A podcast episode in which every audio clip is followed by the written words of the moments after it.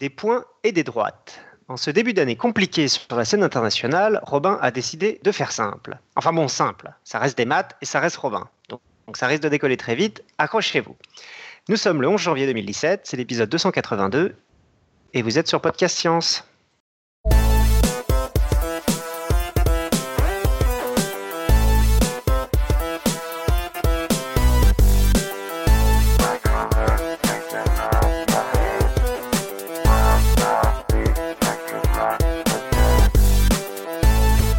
Salut à tous euh, et bonne année 2017 parce que c'est le premier épisode de l'année mine de rien. Euh, autour de notre table virtuelle, on a tout plein de monde. Nous avons Pascal depuis chez Pascal. Salut. Nous avons Claire depuis chez Claire. Salut. Qui est accompagnée de quelqu'un. Claire, tu veux nous en dire plus? Euh, oui, au cas où Robin euh, merde, j'ai emmené un matheux du Palais de la Découverte de Rechange qui s'appelle Arnaud et qui est suisse. Arnaud, tu as le droit de dire bonjour aussi. Salut Arnaud. Salut tout le monde. On a Johan depuis chez Johan qui cet après-midi a rencontré un astronaute, c'est ça? Alors, euh, correction, je ne suis pas chez moi, je suis au bureau, et contrairement à vous.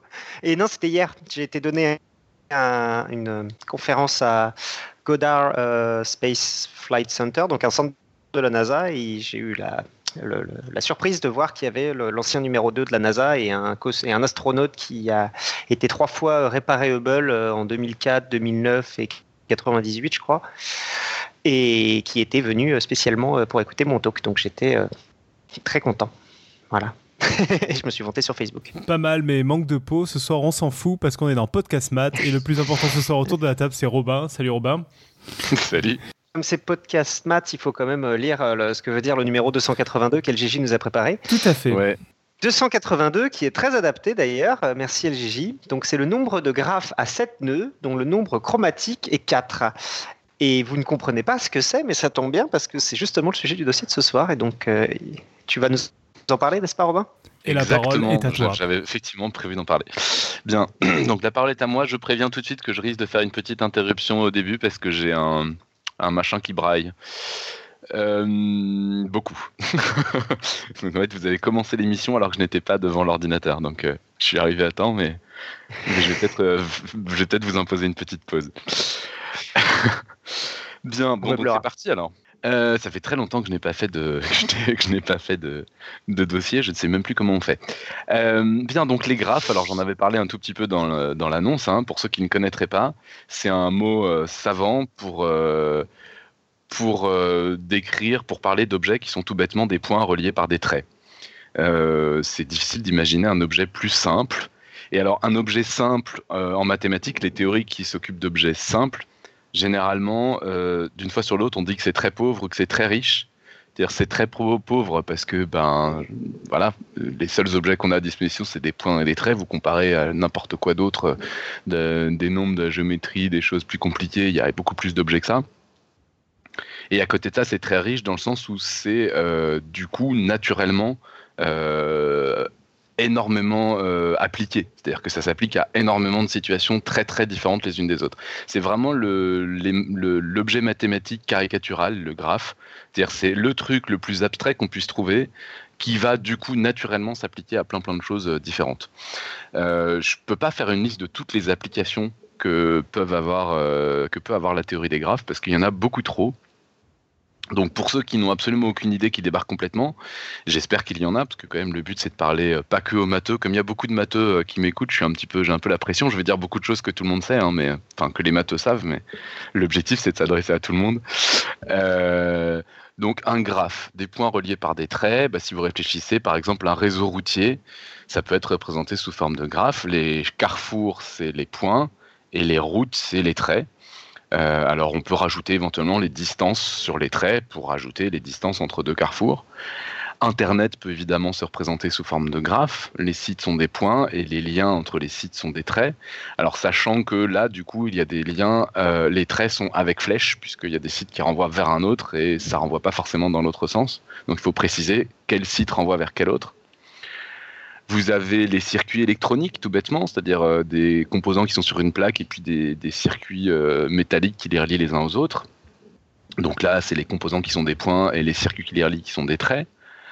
on peut, pour avoir peut-être un exemple un peu plus original, un peu plus amusant, une histoire, histoire dont vous êtes le héros. Ça, ben c'est c'est un graphe. Chaque moment de l'histoire, chaque paragraphe que vous lisez, c'est un c'est un point. Et puis les liens entre les paragraphes, euh, si vous choisissez de faire ci, allez page 3, si vous voulez faire ça, allez page 4, et eh ben, euh, c'est exactement des traits euh, entre, les, entre les paragraphes. évidemment, il y a, y a la même chose en mieux si on pense aux jeux vidéo.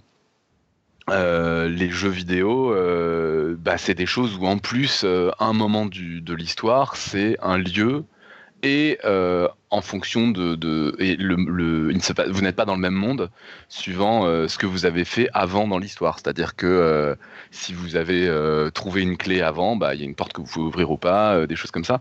Donc ça veut dire que là, un point, c'est un un état du jeu, c'est-à-dire un lieu et des actions que vous avez faites avant. Et, euh, et puis les, les traits, bah, c'est euh, des qui relient des états du jeu qui sont euh, qu'on peut connecter les uns avec les autres, dont on, pour lesquels on peut passer de l'un à l'autre.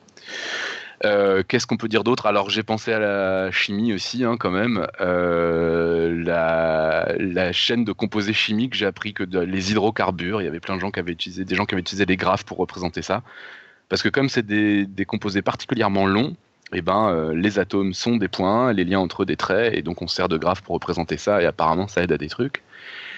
Et puis un autre exemple encore, euh, pour finir, euh, une liste que de toute façon je pourrais pas finir, c'est les relations sociales. Les, points sont des gens, et puis les traits représentent le fait que les gens se connaissent ou pas. J'arrête la liste parce que si je veux faire une liste entière, bah, c'est toutes les missions qui passent et puis ça sera pas fini. Et puis en plus, le temps qu'on finisse la liste, il y aura de nouvelles applications qui auront été trouvées. C'est vraiment sans fin. Donc, voilà, je me suis limité à des, situations où c'est quand même assez intuitif de faire le lien avec les graphes. Euh, il y a des situations où c'est encore mieux, où c'est encore plus beau, encore plus drôle, parce qu'on ne pense pas du tout à faire le lien. Donc ça, euh, c'est ce qu'il y a de mieux, c'est quand c'est des choses qui sont pas du tout intuitives, on s'y attend pas, puis pouf, ça nous tombe dessus comme ça et ça nous sort d'un problème qu'on n'arrivait pas à résoudre. Je compte sur les non matheux pour m'arrêter quand euh, quelque chose n'est pas clair. Je pense que là, ça devrait aller, j'espère. Ok, il n'y a que des matos qui m'écoutent. Ou alors tout le monde s'est muté, ou alors personne ne m'écoute. Non, moi je t'écoute Robin et j'ai compris. Bien. Donc si j'ai compris. Est-ce que toi, tu as déjà entendu parler alors des graphes pour décrire les hydrocarbures? Eh ben, j'ai pas osé te couper à ce moment-là, mais euh, pas vraiment, ça me dit pas grand-chose, donc je vais aller farfouiller pendant que tu causes. Ah ouais, bah écoute, non, bon, alors tu continues d'écouter, puis on regardera ensemble après. Hein. Mais je sais faire deux choses à la fois, merci. C'est vrai Ça, c'est balèze. Bien, donc euh, je vais commencer, je vais, faire un truc euh, fatalement un peu de briquet de broc parce que c'est un sujet tellement riche avec tellement d'exemples de, théorèmes rigolos et d'applications que euh, c'est très difficile de se, de se restreindre.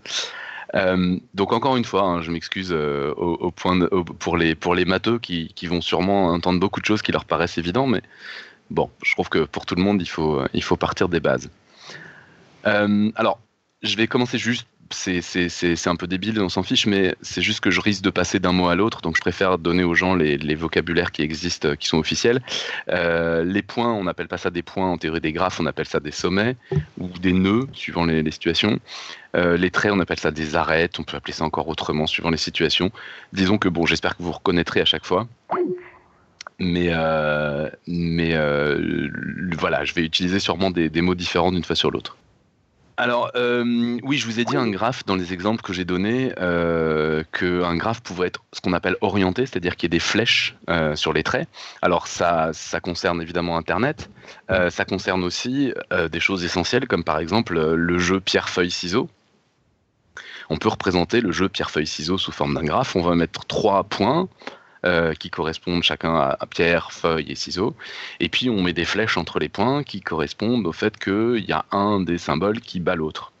Et le fait que le jeu est équilibré se voit immédiatement parce que sur chaque point, il y a une flèche qui rentre et une flèche qui sort. Donc, euh, il y a autant de victoires que de défaites pour chaque symbole. Donc, le jeu est équilibré. Et c'est l'occasion de rappeler quelque chose que j'avais dit euh, à propos de, quand j'avais parlé de jeu. c'est que s'il y a quatre symboles, ou s'il y a un nombre pair de symboles, eh ben, euh, donc quatre symboles, il y a le, puits, hein, c'est bien connu. Euh, a un nombre pair de symboles, eh ben, euh, il ne peut pas y avoir autant de flèches qui rentrent et qui sortent de chaque point. Et donc, il ne peut pas y avoir autant de flèches qui rentrent et qui sortent pour, comme, pour chaque. pouf pouf. Si on imagine qu'il y a un point pour lequel il y a deux flèches qui rentrent et une flèche qui sortent, pour que le jeu soit équilibré, il faudrait que sur tous les points, il y ait deux flèches qui rentrent et une flèche qui sortent. Mais si on fait ça, ça fait plus de flèches qui rentrent que de flèches qui sortent, et on réfléchit deux secondes, on dit chaque flèche qui sort, il faut qu'elle rentre, donc ça c'est impossible. Donc effectivement, dès qu'il y a un nombre pair de symboles, eh ben, on sait que le jeu ne peut pas être équilibré, sauf si on rajoute des matchs nuls. C'est-à-dire qu'en plus de euh, quand les deux font le même symbole, euh, il faut rajouter des matchs nuls pour que ça soit équilibré, ce qui est quand même complètement pourri. Euh, donc on peut faire des pierres-feuilles ciseaux avec n'importe quel nombre impair de symboles. Il suffit de s'arranger pour qu'il y ait autant de flèches qui rentrent que de flèches qui, que de flèches qui sortent. Et on a un magnifique exemple dans la chatroom avec je ne sais pas combien de symboles, mais beaucoup. Le gros problème après devient de retenir la règle du jeu. Alors, j'ai interrompu le lexique, on va, on va continuer un petit peu. Euh, on parle de graphe connexe quand un graphe est en un seul morceau. Ça veut dire qu'on peut aller d'un point à un autre, on peut toujours aller d'un point à un autre, il n'y a pas plusieurs morceaux. Euh, alors ça d'ailleurs, si on met des flèches, euh, ça, devient un problème très rigolo euh, à étudier, euh, que je vous laisse imaginer, je ne vais pas détailler, mais c'est pas gagné si on met des flèches qu'on puisse atteindre tous les endroits du graphe. Si par exemple il y a un point où il n'y a que des flèches qui partent, ben, à moins de partir de ce point-là, on ne l'atteindra jamais. Et ça, si on réfléchit par exemple aux gens qui s'occupent de mettre des sens interdits en ville, vaut mieux se préoccuper de ce genre de choses, c'est-à-dire qu'on peut représenter la, ville sous forme de graphe orienté pour les sens interdits et s'assurer qu'effectivement on peut bien atteindre n'importe quelle rue, sinon on se retrouve dans des situations qui risquent d'être très problématiques. Euh, donc voilà. Et puis je, mets encore un, mot, euh, un cycle. On appelle un cycle un ensemble d'arêtes qui fait une boucle qui revient sur son point de départ. Alors ça, je vais faire une, digression. Je vais parler de complètement autre chose que de graphes, mais en fait, pour en arriver à une des premières choses qui m'a émerveillé quand j'ai entendu parler de graphes.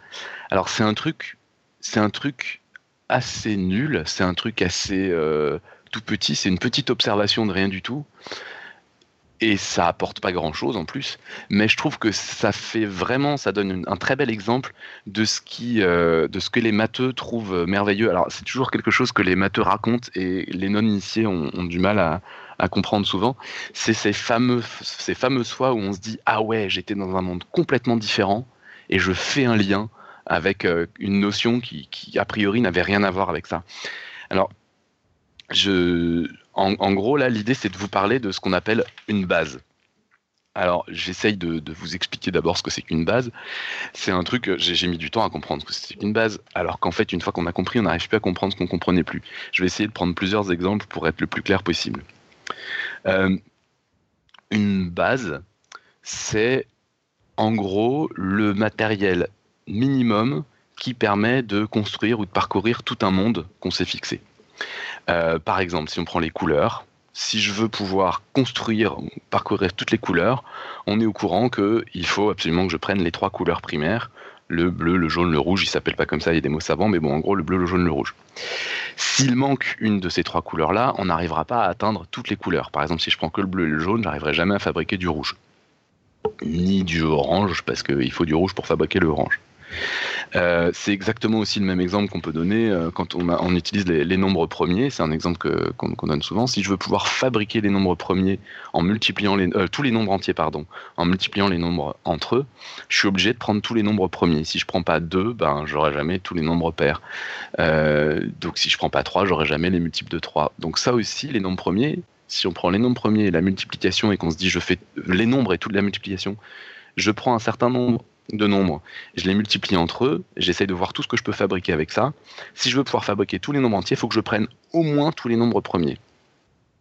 Et euh, par contre, c'est pas la peine si je prends tous les nombres premiers d'en prendre plus. Par exemple, si j'ai pris 2 et 3, c'est pas la peine que je prenne 12, puisque 12, je peux le fabriquer, c'est 3 x 4, donc c'est 3 x 2 x 2, donc je peux le fabriquer. Donc ça sert à rien, il est trop. alors, l'idée de base, c'est vraiment ça, c'est que c'est quelque chose qui permet de tout fabriquer. Si on en enlève, on peut plus tout fabriquer et on n'a rien pris de trop. Il n'y a rien qui est en plusieurs qui, qui, peut se construire de deux façons différentes. Il y a l'exemple qui est le, plus classique, qui est ce, ce qui se passe dans l'espace. Si je suis dans l'espace, je me donne une direction, je me donne une, euh, une droite, et eh ben je vais pouvoir parcourir une droite. Je me donne deux droites et je me dis j'ai le droit de faire, je me déplace le long d'une droite et puis après je me, je me déplace suivant la direction de l'autre droite. Et ben là, si les deux droites sont pas parallèles, je me rends bien compte, c'est ce qu'on appelle un repère, hein, je me rends bien compte que je vais pouvoir me déplacer partout sur le plan. Je peux aller sur n'importe quel point du plan en disant je me déplace dans une des directions et après je suis l'autre direction. Bon bah abscisse ordonnée, les coordonnées sur une, sur une carte, enfin ce que vous voulez, ça me permet d'aller sur n'importe quel endroit du plan. Donc là en fait quand je prends deux directions qui ne sont pas parallèles, c'est une base. C'est-à-dire que ça me permet d'atteindre n'importe quel point et n'importe quel point du plan, je ne peux y arriver que d'une seule façon. Si je prends une troisième direction qui est dans le plan, ben elle sert à rien. Euh, elle me sert vraiment à rien. Tous les points du plan, je pouvais déjà les, atteindre. Euh, si je prends une direction qui n'est pas dans le plan, ben là, je vais pouvoir atteindre tous les points de l'espace. J'espère que c'est assez parlant pour ceux qui ne connaissent pas. Et donc, en gros, quand je suis dans un espace de dimension 3, une base, c'est trois vecteurs qui sont libres, c'est-à-dire qu'ils sont indépendants les uns des autres. C'est-à-dire que euh, si j'en prends un, je ne peux pas faire prendre la, direction qu'il donne à partir des deux autres. En gros, si les, deux premiers vont me donner un plan, le troisième, il ne faut pas qu'il soit dans le même plan, sinon ça sert à rien. Je peux le fabriquer en, me servant des deux autres directions.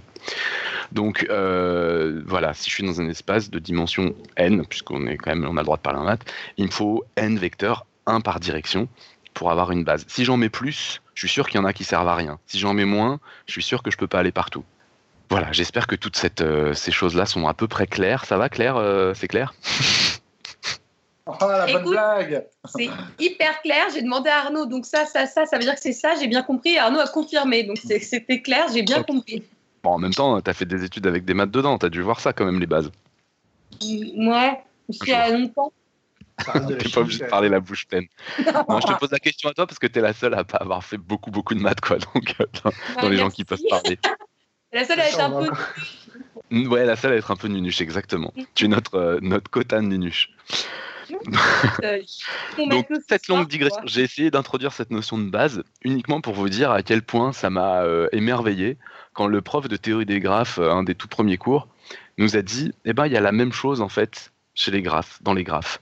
Si vous prenez plein de points, euh, qu'est-ce que ça va être qu'une base? Bah, Une base, ça va être le graphe, un graphe, qui permet d'aller sur tous les points, mais qui ne, permet, qui ne donne pas plusieurs chemins pour aller d'un point à un autre, qui donne à chaque fois, pour aller d'un point à un autre, il existe un chemin, mais il en existe un seul. Qu'est-ce que c'est que ça? Ben, C'est ce qu'on appelle un arbre. C'est un, un graphe particulier c'est un graphe qui vient de comporter aucun cycle, ce qu'on appelle un cycle. Hein. donc c'est une boucle, c'est un, on suit des, on suit des arêtes jusqu'à revenir sur son point de départ. Ça, ça sert à rien d'avoir un cycle parce que ça veut dire que pour aller d'un point à un autre du cycle, eh ben, on a deux, deux, deux possibilités, soit on va par la droite, soit on va par la gauche. Donc on a du trop, on, a quelque chose en trop. Euh, et puis ce qu'on veut par contre, c'est qu'on puisse aller d'un endroit à un autre toujours. Donc ça, ça veut dire qu'on veut que le graphe soit connexe, c'est-à-dire en un seul morceau. Et si on prend ce qu'on appelle un arbre, eh ben c'est exactement ça qu'on a, c'est-à-dire qu'on a, pour aller d'un point à un autre, à chaque fois un chemin et un seul qui existe. Le graphe, voilà, ce que je trouve vraiment sympa, c'est qu'on est en théorie des graphes, on est dans un truc qui a priori a rien du tout à voir avec les espaces de dimension n. Donc un espace de dimension n, voilà, on sait qu'une base, il faut n directions, il faut n vecteurs différents. Si on en a moins, on va pas partout. Si on en a plus, on sait qu'on a des trucs qui servent à rien. Si on en a n, on peut en avoir qui servent à rien. Mais enfin, si on les choisit bien, on, peut avoir ce qu'on appelle une base. On, est habitué à voir ça dans ce monde-là. On est quand on fait des, études de maths, euh, je pense que tous ceux qui ont fait des études de maths et qui sont là se rappellent le nombre de fois où on a on est en dimension n et on prend une base et on passe son temps à avoir des bases, machin. Et le fait d'arriver dans un monde complètement différent et de dire quelqu'un qui vous dit, ben finalement, famille génératrice, c'est-à-dire quelque chose qui suffit à, qui, qui, permet d'aller partout, c'est un graphe connexe, c'est-à-dire qu'effectivement on peut aller partout, mais éventuellement il y a trop.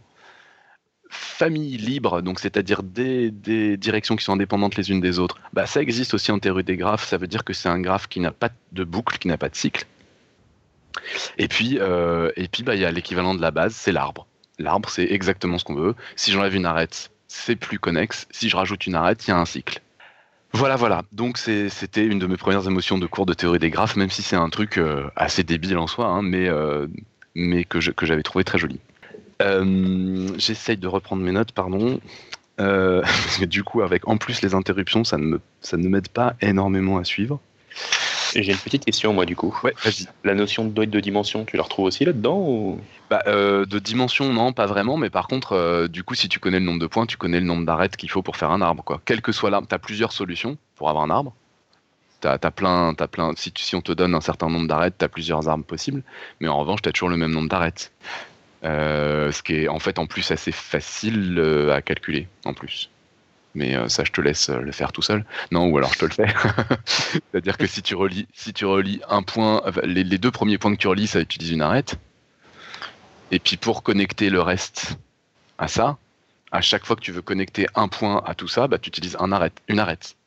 Ouais, Donc tu as exactement une arête de moins que de points. d'accord, oui. Ouais. Pour chaque nouveau point, il te faut une nouvelle arête et pas plus, sinon tu fais un cycle. Donc tu sais que tu as exactement le nombre de points moins 1 D'accord. comme Facile. Donc c'est hyper facile en fait. En fait, la théorie des graphes, c'est une situation où, euh, où- globalement tout est simple. C'est juste que petit à petit, à force d'avoir fini par démontrer tous les trucs simples, on en arrive à des, problèmes vraiment très compliqués. Mais quand on commence la, théorie des graphes, c'est ça qui est aussi super plaisant. C'est qu'il y a plein de, théorèmes qu'on peut démontrer tout seul. juste, on se prend un peu la tête, on essaie de comprendre ce que ça veut dire et on, le trouve tout seul. Tu vois, ce, raisonnement-là, par exemple, il est, vachement simple en fait. Donc tu te poses la question un peu et puis hop, tu trouves quoi. Et ça, ça, ça fait aussi partie des trucs qui, qui sont vachement agréables quand même. Euh, Enfin, je trouve. Euh, alors, il y a, plein de trucs rigolos comme ça. Et justement, là, hein, je, veux, rentrer un peu dans plein de, résultats comme ça. ça. permet de faire plein de tours de magie à distance. Il faut juste que tout le monde ait à portée de main un papier et un crayon. Alors, je sais que c'est illusoire pour la plupart des gens qui vont écouter plus tard parce que les gens écoutent le podcast en faisant leur footing ou la vaisselle. L'idée, c'est que vous faites absolument ce que vous voulez. Vous dessinez un graphe, maintenant que vous avez compris ce que c'était. Vous faites des points et des traits dans absolument tous les sens, comme vous voulez. Vous reliez les points que vous voulez avec ceux que vous voulez. Vous croisez les traits si vous voulez. Vous faites absolument ce que vous voulez. Vous êtes libre. Moi, j'ai fait mes points. Qu'est-ce qu'il faut que je fasse après? Tu les relis comme tu veux. T'as le droit de croiser. Tu fais comme tu veux. Tu relis tous les, tous les points, enfin les points que tu veux aux points que tu veux, comme tu veux. Et après, euh, l'idée. Est-ce qu'on est obligé de relier tous les. Est-ce que c'est un graphe Non, non, tu peux laisser des points tout seul, tu, tu fais ce que tu veux. D'accord. Tu peux laisser des parties toutes seules, tu fais ce que tu veux. Mais ça, t'as déjà vu ça, toi, Joanne, ce que je vais raconter. Euh, Je crois pas, non Et maintenant, euh, donc l'idée, c'est de regarder euh, le nombre de sommets de degrés impairs. Alors, le degré d'un sommet, c'est le nombre de traits qui arrivent dessus. Le nombre de traits qui arrivent dessus. D'accord. S'il y a 1, 3, 5, 7 traits qui arrivent sur un point, il est impair. C'est un sommet de degré impair. Et donc l'idée, c'est de compter combien vous avez de sommets de degré impair. Et je m'en fiche de savoir combien vous en avez, mais il y a un truc qui est certain, c'est qu'il y en a un nombre pair. Je trouve ça relativement fort et pas forcément intuitif la première fois qu'on le voit, mais il y a toujours un nombre pair de sommets de degré impair. Euh, le, le, l'explica- et le pire, c'est que l'explication en plus, là encore, Attends, attends, j'ai pas compris. Parce que si tu fais un, un triangle, typiquement. un triangle, les sommets sont tous de degré pair. Donc il y a zéro sommet de degré Ah, parce que oui, d'accord, il y a un trait qui arrive et un trait qui repart, d'accord, oui. Ah, il n'y a pas que moi qui comprends pas, pas tout. Il a fait des maths plus longtemps. Donc t'avais pas compris. Ah, Donc, on fait des points. En gros, on fait les points qu'on veut et on les relie comme on veut. C'est fait. Et on compte le nombre et on compte le nombre de, de points qui ont un nombre impair de traits qui arrivent dessus. C'est fait. Et donc il y en a un nombre pair. Il y a un Sinon, nombre tu as une arête avec, euh, avec un seul bout. Voilà, exactement, exactement. Mais ça, c'est pas, c'est pas si facile que ça d'y penser. C'est pas si évident que ça d'y penser tout seul, quoi. C'est-à-dire qu'en fait, effectivement, l'idée, l'idée pour démontrer ça est très très simple. C'est que bah, une arête a forcément deux extrémités. C'est complètement débile, mais une arête commence sur un sommet et termine sur un sommet. Donc il y a forcément exactement deux fois plus de sommets que d'arêtes et deux fois plus, bah, ça veut dire que c'est un nombre pair. De, pardon, de sommets. De la somme des degrés. Pouf pouf. J'arrête. Je, je recommence. Si on prend tous les degrés de tous les sommets, ça fait forcément un nombre pair, puisque c'est en fait exactement deux fois le nombre, le nombre d'arêtes. Euh, et donc, bah, si la somme de tous les degrés est paire, c'est que soit tous les sommets sont pairs, soit s'il y a un sommet impair, il y en a un autre en face pour, euh, pour compenser. Donc il y a un nombre pair de, de, de sommets de degrés impairs. On peut, arrêter- on peut arrêter là. Comment? Ah mince. non, désolé, je disais que tu m'avais un peu perdu, puis j'avais oublié que le micro était allumé. Ah d'accord, mais c'est dommage que je t'ai perdu quand même. Bah, en, en gros, si tu veux compter le, le- le- le- tous les degrés, non mais c'est important que tu comprennes. Si tu veux, compter, Mais si tu veux compter degré. Le degré, c'est le nombre de traits qui arrivent sur un point. Et euh, si tu prends tous les points et que tu fais la somme de tous les degrés des points, donc de tous les, no- Ok. de tous les traits qui arrivent sur tous les points, bah, tu as exactement deux fois le nombre d'arêtes. Puisque chaque arête commence sur un point et termine sur un autre point. Ok. Donc la somme de tous les degrés est forcément paire. Donc le nombre de sommets qui est un nombre impair de traits est forcément pair. Si tu en avais un nombre impair, la somme de tout ferait un nombre impair. Ouais, Oh, ça prend un petit moment, mais, mais c'est bon quoi. Donc, euh, donc, donc voilà, donc ça, ça fait euh, de magie, euh, tout ça, c'est c'est cool. Euh, encore plus fort, si vous regardez votre, euh, votre graphe, il y a forcément au moins deux sommets qui ont exactement autant de traits qui en repartent, qui ont exactement le même degré. C'est euh, quelque chose de voilà qui est, pareil, pas si évident que ça quand on avant d'y réfléchir. Et en fait, si on regarde deux sommets, euh, si on regarde un, graphe quel qu'il soit, qu'il soit en un seul morceau, en deux morceaux, avec euh, avec six, sans cycle, on, s'en fiche. euh, Il y aura toujours au moins deux sommets qui euh, qui ont exactement le même nombre de traits. Ça, la démonstration est très jolie. C'est de dire, bah, si on imagine qu'il y a un graphe qui a n sommets, je peux dire 10 sommets, c'est-à-dire euh, si, certains sont perdus avec les n, euh, si on veut qu'ils aient tous un nombre différent de traits, c'est-à-dire qu'il faut qu'il y en ait un qui ait 0 trait, un qui ait 1 trait, 2 traits, 3 traits, 4 traits, jusqu'à 9 traits. Il peut pas y en avoir un qui a 10 traits parce qu'il faut qu'il soit relié à lui-même. A priori, je l'ai pas dit, mais c'était quelque chose qu'on s'interdit. Donc euh, ça veut dire que s'il y en a un qui a 9 traits, il est relié à tous les autres. S'il y en a un qui a 0 trait, ça veut dire qu'il est relié avec personne. Donc c'est pas possible d'avoir à la fois un qui est relié à 0 et un qui est relié à 9. Donc c'est pas possible d'avoir 0, 1, 2, 3, 4, 5, 6, 7, 8, 9 traits pour chacun des sommets. Donc il y en a obligatoirement au moins deux qui ont exactement le même nombre de traits. J'ai pris l'exemple avec 10, mais évidemment avec n'importe quel nombre ça fonctionne. On, peut continuer comme ça, il y a plein de, résultats euh, sur les graphes qui sont vrais sur tous les graphes. Et quand on pense à toute la diversité des dessins qu'on peut faire avec ça, c'est quand même assez impressionnant de se dire qu'on a des résultats aussi, euh, faciles comme ça, qui sont vrais partout. Alors, il est temps quand même que je parle d'un- problème euh, très très important pour, lequel la, pour lequel la théorie des graphes est essentielle. C'est les sculptures en ballon. J'espère que tout le monde connaît ça. C'est-à-dire qu'on prend un ballon très très long, on le gonfle, et puis après on fait des torsions là, et puis ça fait des petites portions de ballon, et on fait un abominable petit chien euh, avec, euh, en le pliant et en faisant des, nœuds avec ça. Euh, pardon, abominable, c'était un jugement de tout c'est mal, mais j'ai toujours trouvé ça extrêmement laid. Mais après, on peut faire autre chose que des petits chiens. On peut faire des figures géométriques, on peut faire la tour Eiffel, on peut faire plein de trucs. Et alors là, euh, là, il y a, encore euh, la théorie des graphes qui vient, euh, qui vient à la rescousse. Parce que, bah, évidemment, qu'une sculpture en ballon, c'est encore, encore un graphe. C'est-à-dire que les endroits où les ballons se rejoignent, c'est des sommets, et puis les, les, les- morceaux de ballon gonflés, c'est des, des arêtes. Donc on peut réfléchir à, ces problèmes-là, aux problèmes que peuvent poser les sculptures en ballon, parce qu'il peut y avoir des, des problèmes à résoudre euh, avec la théorie des graphes. Par exemple, question naturelle, combien de ballons il me faut au minimum pour euh, réussir à faire une sculpture? Par exemple, le petit chien, ou par rapport, par exemple, n'importe quoi, un cube, ou ce qu'on veut. T'as vu celui que j'ai mis dans la chatroom? J'ai vu celui qui a mis dans la chatroom, il est Combien de ballons pour ça? Il est particulièrement laid. Alors en plus, en plus, il y a des problèmes de couleur là dans ton dans ton exemple. Parce que c'est un petit C'est un Angry Bird hein, pour ceux c'est un Angry Bird. Et donc forcément le bec est jaune, euh, le dessus est rouge, le dessous est blanc, il y a des yeux blancs, donc ça complique quand même largement euh, largement la tâche. Euh, mais cela dit, c'est des, des problèmes qui sont, qui sont très intéressants, qui ont été abordés par des gens très sérieux. Euh, pour ceux qui connaissent, euh, pour ceux qui connaissent, c'est le père et le fils. Euh, je me souviens plus des prénoms. Le fils, ça doit être Eric, et le père, j'ai oublié.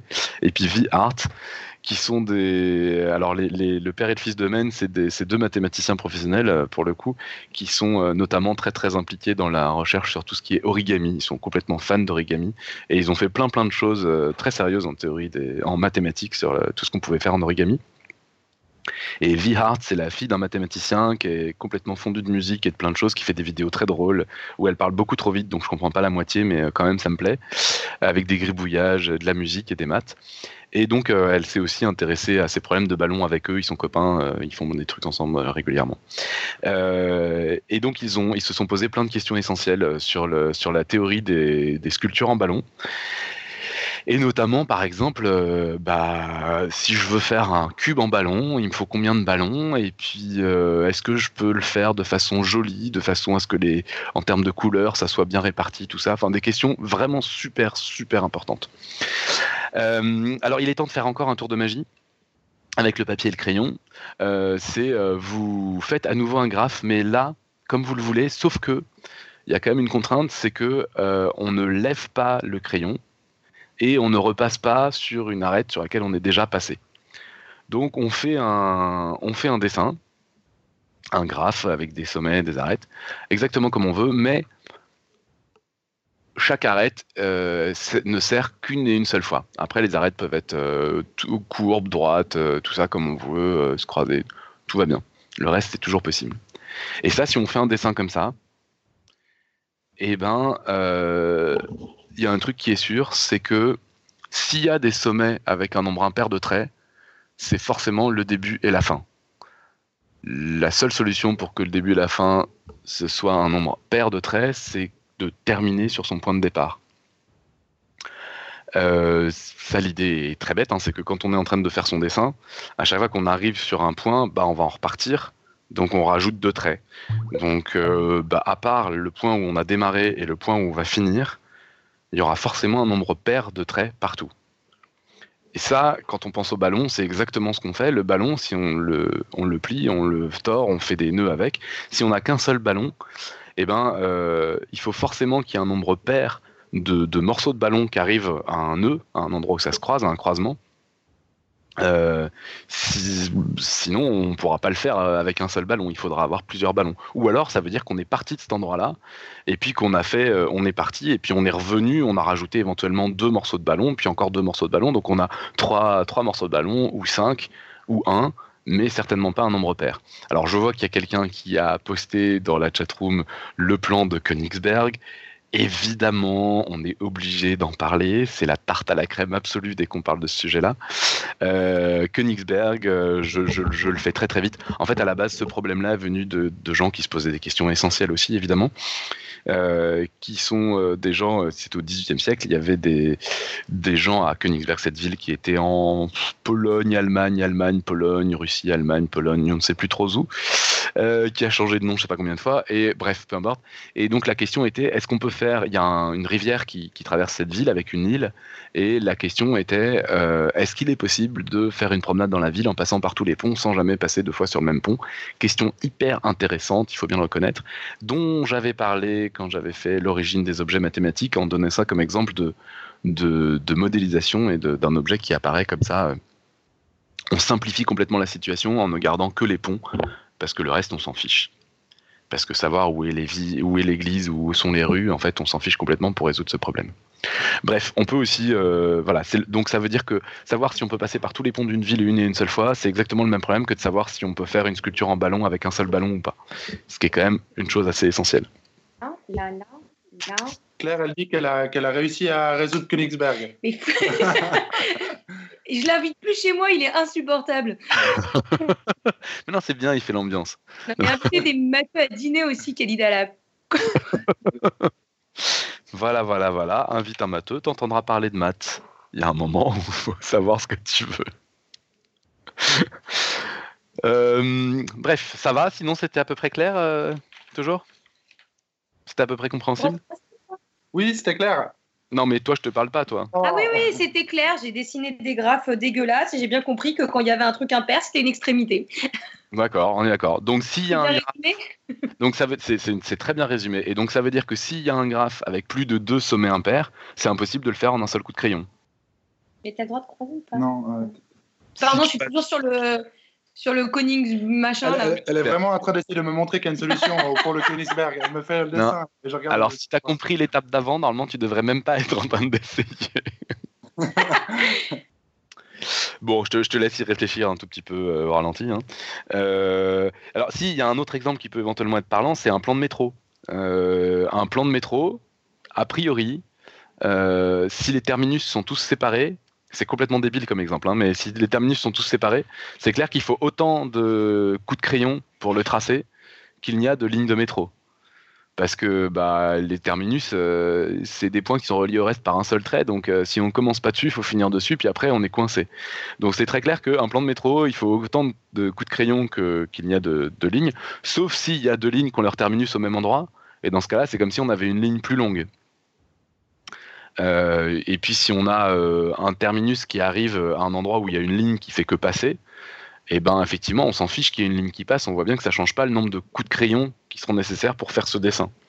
J'espère que cet exemple-là pourra éventuellement parler à des gens. S'il y a aussi une autre situation où euh, on s'en fiche un peu plus, c'est où on n'a pas besoin d'autant de coups de crayon qu'il y a de lignes. C'est si une ligne est circulaire, s'il y a une ligne qui fait un tour complet, c'est clair que du coup ça fait une boucle. Donc ça, on fait tout le reste du dessin. Quand on arrive quelque part sur la boucle, on fait la boucle et on est revenu là où on était, donc on continue le dessin. Donc ça fait pas un trait, euh, un, trait supplémentaire.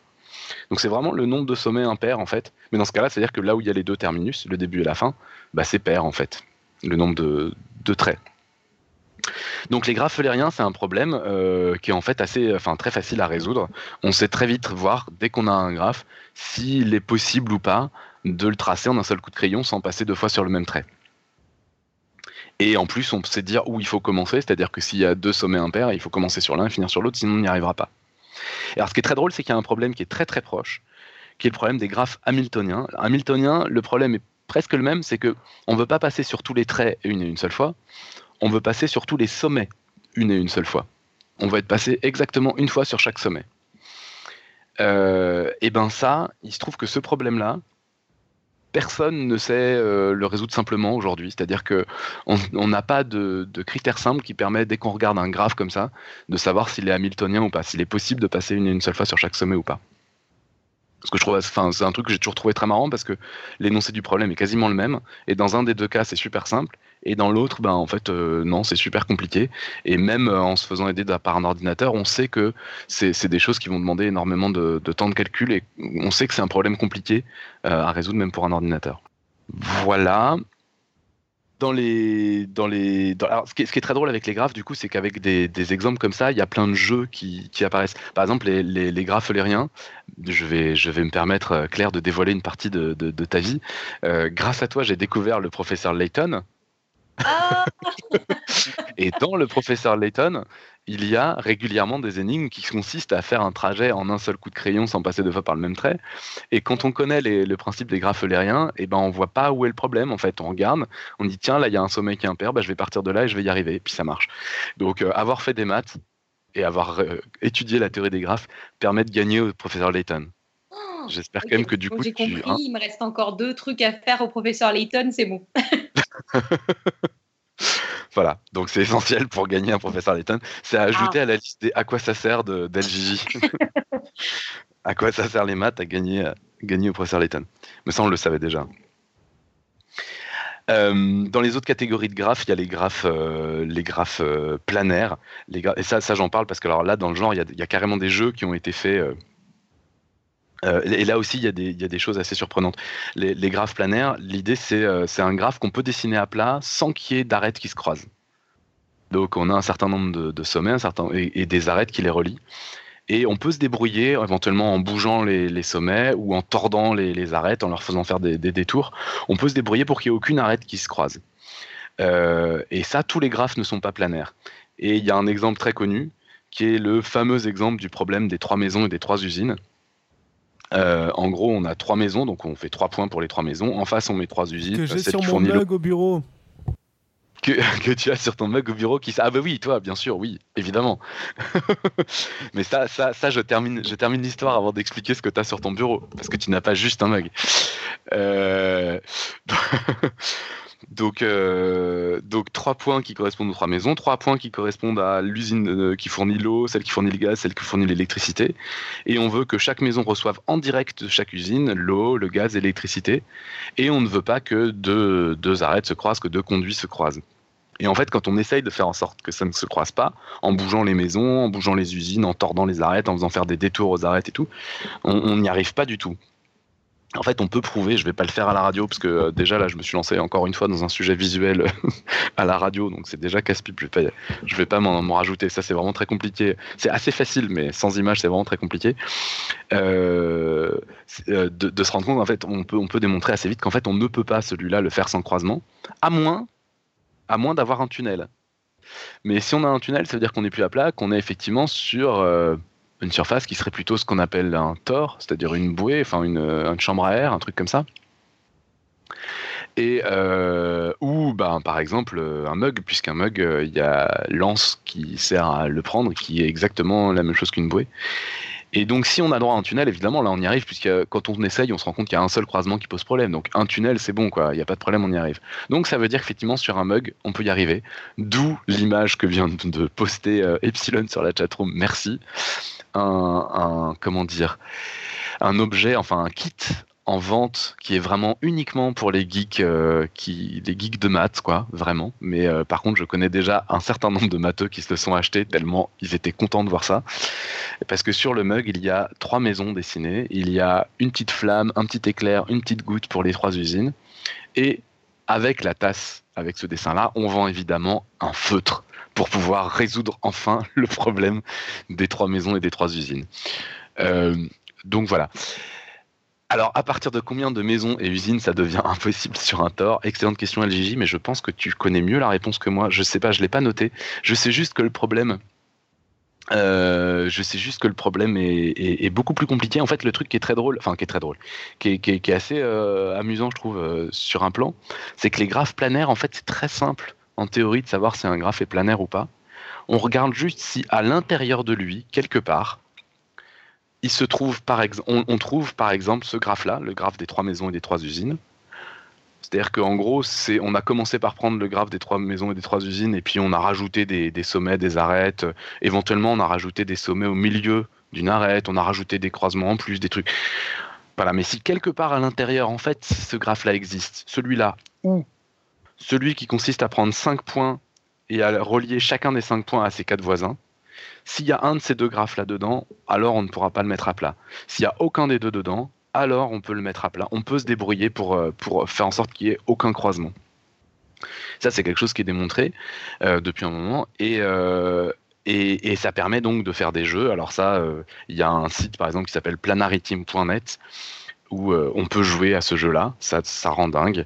Euh, Enfin, le niveau 1, on le résout en 20 secondes. Le niveau 2, on le résout en 2 minutes. Le niveau 3, on le résout en 10 minutes. Et le niveau 4, soit on est pervers, soit on se dit non, mais finalement, peut-être que j'avais mieux à faire de ma journée. Euh, donc, donc voilà. Et ça, ça, donne, ça donne un jeu, en tout cas, qui est au moins assez amusant à, aller voir vite fait. Quoi. Je, vais, je vais poster d'ailleurs le- l'adresse dans, la, dans la chat room. Et puis j'essaierai de faire des notes écrites, mais j'ose plus le promettre parce que. Non, j'ai juste posté le nom du truc du jeu. Euh, bref, je ne sais pas faire deux choses en même temps. Donc euh, voilà, voilà, voilà. Et alors effectivement, sur un sur un tort, donc sur une bouée, bah, on peut se poser la question. Et alors ce qui est très marrant, c'est que donc sur un sur un graphe planaire, on sait voilà s'il y a le graphe des trois maisons ou le graphe à cinq points où chacun est relié aux quatre autres, ça pose problème. Et sinon tout va bien. Et sur un tort, en fait, ils ont commencé à faire la liste de tous les graphes qui posent problème, qu'on ne peut pas détordre sur un sur une bouée. Et en fait, euh, alors sur les, dernières nouvelles que j'ai lues, alors je sais pas si c'est les nouvelles les plus fraîches, donc euh, peut-être que ça a été euh, amélioré depuis, mais en tout cas dans ce que j'ai lu moi, c'était pas encore fini ce problème-là. Ils n'ont pas la liste de tous les graphes qui posent problème sur une bouée, et ils en sont à au moins 16 000, plus de 16 000. Il y en a au moins plus de 16 000 différents les uns des autres qui posent problème. Donc euh, c'est- complètement fou de se dire que juste je passe d'un truc à plat à un truc sur une bouée et je passe d'un problème où il y a que deux graphes qui posent problème à un, à un problème où il y en a au moins 16 000 et on n'a même pas encore fini la liste. Ça fait partie des trucs qui me paraissent aussi un peu marrants. Je sais que les trucs marrants, je vais arrêter de dire les trucs marrants parce que parce que bon, le sens de l'humour des matheux est rarement très partagé. Moi, je trouve ça hyper marrant. hein. Merci. Et moi, j'ai- je me suis j'ai tiqué sur marrant en disant oui, enfin marrant. euh,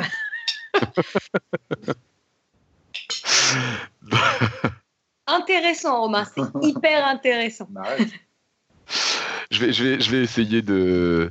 Le mug est topologiquement un tort déformé. Ah oui, si j'ai bien pigé. Oui, oui, pardon. Alors, si c'est pas clair pour tout le monde, oui, oui, oui. Le mug, c'est exactement la même chose qu'un qu'un tort. Alors, ça, euh, je, renvoie à l'épisode sur la, topologie qu'avait fait LGJ, euh, en appelant ça Topo LGJ. On avait fait une super blague ce jour-là, on était en forme.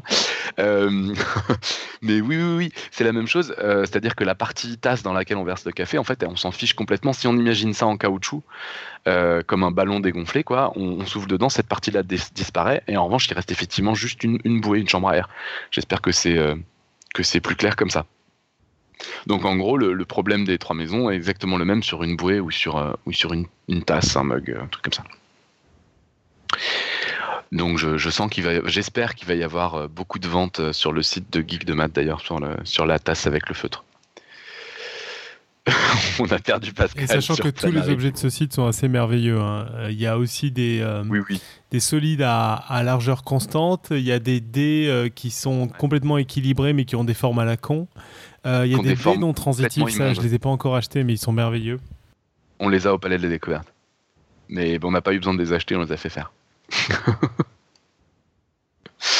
bon, donc Pascal ne, ne s'occupe plus de rien, hein, so- soyons clairs. Il est, il est coincé sur les graphes à, à décroiser.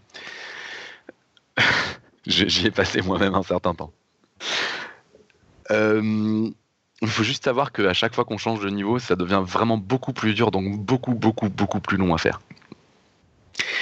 Je voulais juste encore, je voulais encore parler de deux trois trucs. Je vais essayer d'accélérer un petit peu. Euh, le, oui, la relation de l'air. Bon, ça c'est quelque chose euh, qui, est, très joli aussi. En fait, euh, on sait que sur un graphe planaire, donc un graphe qu'on peut dessiner sans croisement, euh, on a une relation entre le nombre d'arêtes, le nombre de sommets et le nombre de ce qu'on va appeler des faces. Même si là, bon, c'est pas très parlant de parler de faces, mais c'est-à-dire les zones blanches qui sont encadrées par des arêtes. Euh, et en fait, euh, euh, il y a, une, relation entre ces trois trucs-là. Et alors là encore, la démonstration est relativement simple. Bon, je vais peut-être pas la faire parce qu'elle est quand même assez visuelle et que j'en ai peut-être assez dit de trucs techniques là, donc je vais m'arrêter. Mais on, sait que le nombre de sommets plus le nombre de faces moins le nombre d'arêtes, ça fait toujours deux. C'est- comme ça. Pardon, j'ai dû le dire dans le désordre. Le nombre de non, en plus ça fait 1 parce que comme on est sur le plan, on compte pas l'extérieur, tac tac. Donc ça fait le nombre de euh, sommets plus, pardon, je, je suis en train de me- de, de- de m'étaler sur place. Le nombre de sommets plus le nombre de faces moins le nombre d'arêtes est toujours égal à 1. Voilà. Euh, Ah oui, oui, pardon, euh, j'ai dit des graphes eulériens, tout ça. J'avais promis, promis à Arnaud de prononcer au moins une fois correctement ce nom. Il faut savoir qu'en français, on fait absolument aucun, aucun effort pour les langues étrangères, éventuellement pour l'anglais, mais pour l'allemand, c'est une catastrophe. Euler, ça ne s'est jamais prononcé Euler, ça se prononce Euler. Voilà. Ah, mais je me demandais de qui on parlait, justement. Voilà, Arnaud, c'était pour toi. Ça y est, c'est fait. Donc maintenant, j'espère que tout le monde fera un effort. Le problème, c'est que si vous êtes dans l'université ou n'importe où, euh, quelque part où ça parle de maths, quand vous dites Euler, personne ne vous comprend. Donc il faut quand même dire, quand on est en France, faut faire une, faut, s'adapter, faut, faut faire violence, et il faut dire Euler. Je suis vraiment désolé. de même que euh, si vous parlez de Zweig, euh, tout le monde ne comprend pas. Si vous dites Zweig, ça passe mieux, tout ça. Bon.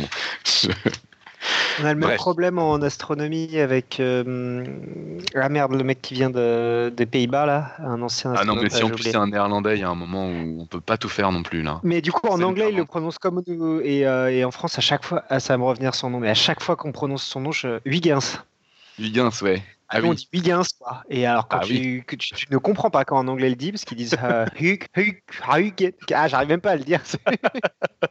Ok, bah, ça me fait plaisir parce que tu me fais. C'est pas encore une transition parce que c'est un tout petit peu trop tôt, j'y suis pas. Mais, mais, euh, je vais avoir un nom euh, néerlandais à prononcer si ça te fait plaisir. Si ça peut te rassurer. je sais pas si je vais vraiment faire l'effort, ça risque d'être compliqué.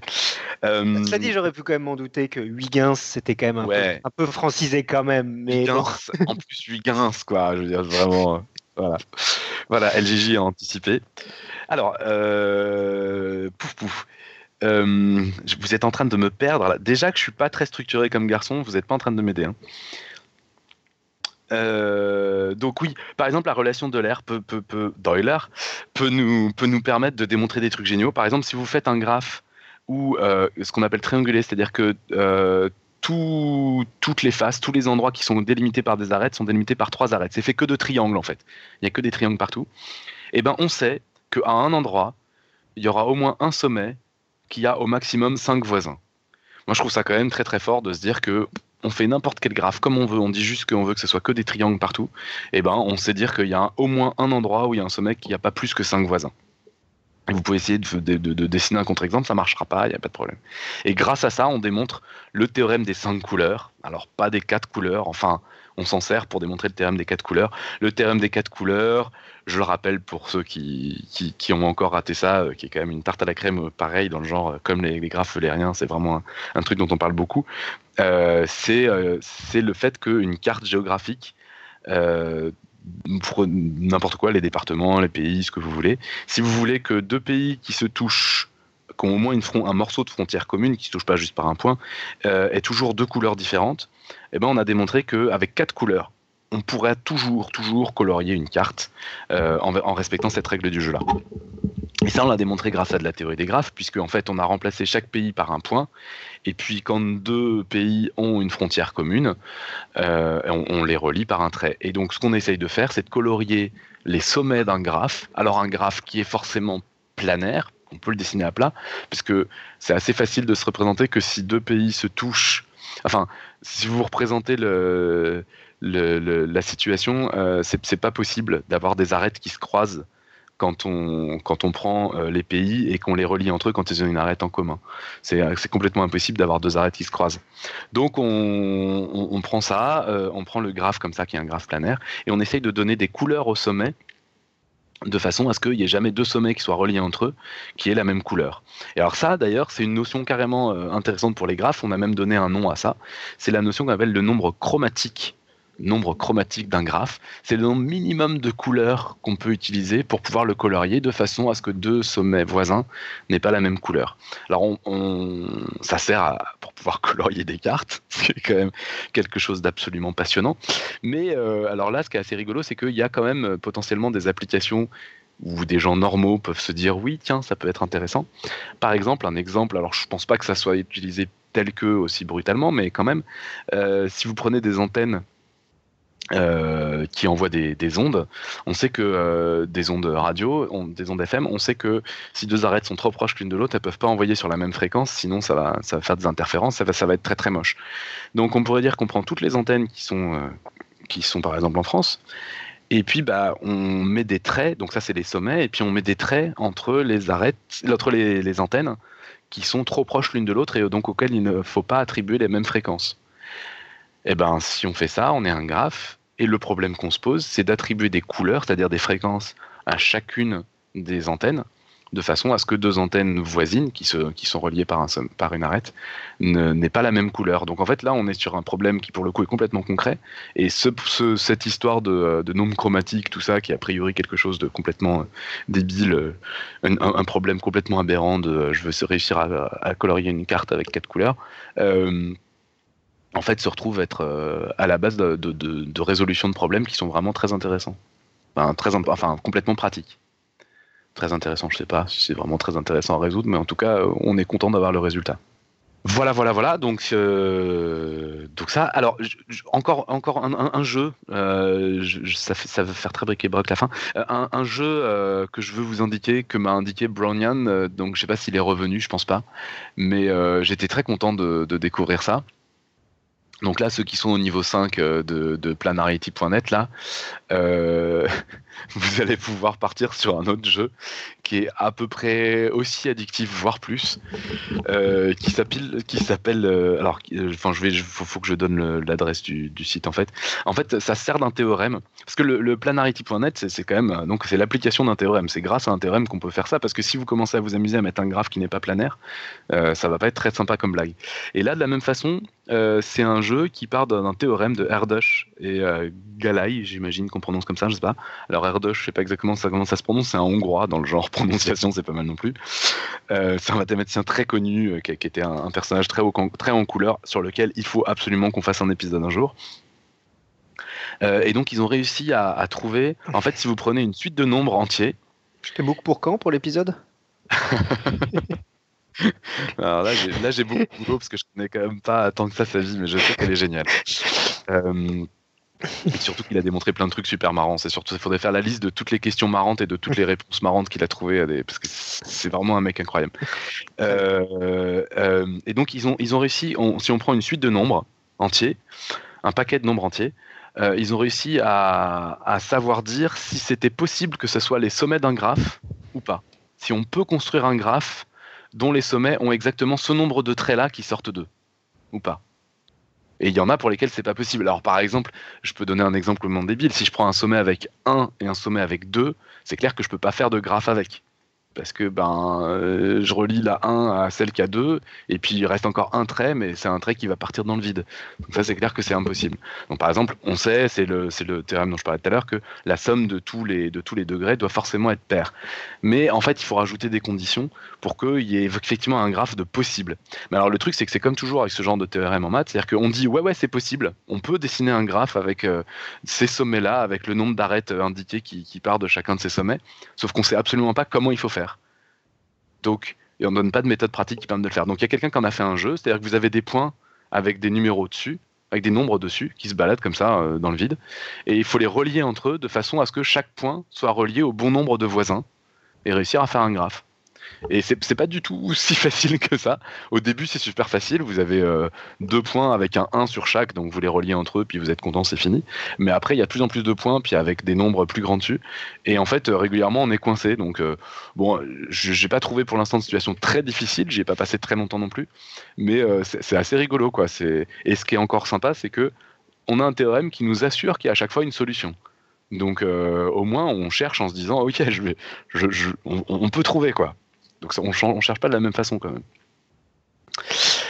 Pour en faire juste un jeu, je veux dire pour un mathématicien, c'est dommage, c'est plus intéressant de trouver euh, les conditions, mais pour un pour un pour un- quelqu'un qui veut juste euh, s'amuser sur un jeu, c'est quand même euh, c'est pas plus mal. Je, mets la je, me tais deux secondes et je, mets l'adresse. S'il y en a qui mais c'est une mauvaise idée parce que ça veut dire qu'il y en a qui vont jouer au lieu d'écouter la suite, mais je crois que c'est déjà fait. Personne n'a envie de dire quelque chose pour meubler. Vous en êtes tout là de planarity.net On vous a complètement perdu Level 5. Ça commence à prendre du temps, non? Ouais, ça commence à être sympa là. Ça commence à être un, peu sportif. Bien. Ça, là, commence, ça enfin un- à être un niveau d'adulte quoi. Voilà, c'est ça. Les tout premiers niveaux sont trop faciles, mais après, je t'assure que ça monte très très vite. Bien, donc je viens mettre l'adresse pour un autre jeu. Pour ceux qui ne veulent plus m'écouter et qui veulent aller s'amuser, je vous le recommande fortement. Euh, Moi, je veux aller m'amuser, arrêter de t'écouter, mais Arnaud, il me laisse pas faire. Voilà, alors je voulais juste euh, parler d'autres trucs un petit peu amusants. Euh, Il y a le diamètre d'un graphe, par exemple, ça c'est le- le- le- les deux points qu'on peut trouver qui sont le plus éloignés l'un de l'autre, qui sont où il y a le plus d'arêtes euh, possible qui les, qui, les, qui les séparent l'un de l'autre. Et ça c'est un truc, par exemple, trouver le diamètre d'un graphe qu'on vous donne comme ça, c'est un problème a priori très très compliqué, c'est pareil. Et on on sait pas trouver d'algorithme, de, de programme simple qui, qui le résolve en un temps raisonnable dès que le graphe est un peu grand.